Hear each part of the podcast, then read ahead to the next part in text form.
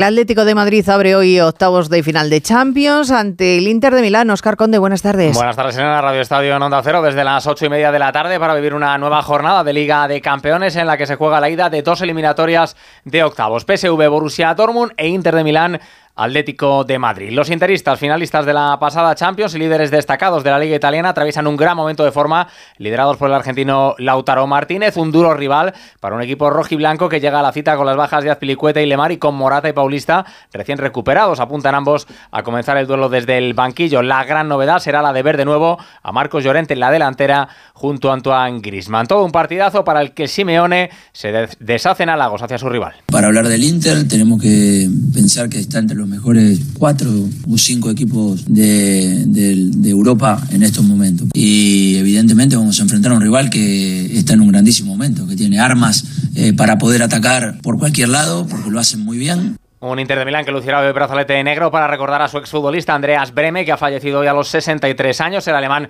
fue también jugador en su día del Zaragoza, campeón del mundo con Alemania en 1990. Esa Liga de Campeones nos dejará mañana la ida de otras dos eliminatorias de octavos, Soporto Arsenal por un lado y la visita del Barcelona al Nápoles por otro. Una cita que afronta a los italianos con cambio de entrenador y los azulgranas con novedades en la lista de convocados. Enviado especial Alfredo Martínez, buenas tardes. Buenas tardes. La expedición del Barcelona ha llegado esta misma mañana a Nápoles con 23 jugadores y con dos grandes novedades. Sergi Roberto, que se ha recuperado de las molestias en el tendón de Aquiles y que entra en la lista al igual que sobre todo la gran sorpresa, el portugués Joao Félix, que tenía un fuerte esguince en el tobillo del que se ha recuperado milagrosamente. Entra en esa lista de 23 jugadores en la que en principio no serían titulares. Hay hasta 7 jugadores del equipo filial. El Barça entrena a las 7 de la tarde, a las 6 y cuarto, rueda de prensa de Frenkie de Jong y de Xavi. Más complicado lo tiene el Nápoles, con nuevo entrenador Francesco Calcione, que también entrenará por primera vez hoy al equipo partenopeo.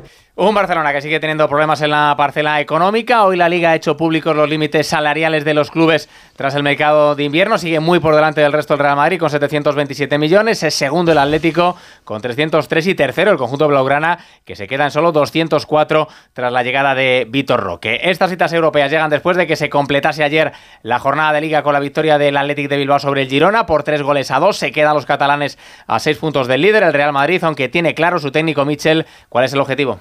Me voy a venir arriba. Creo que vamos a luchar por entrar en Champions. Esa es mi percepción.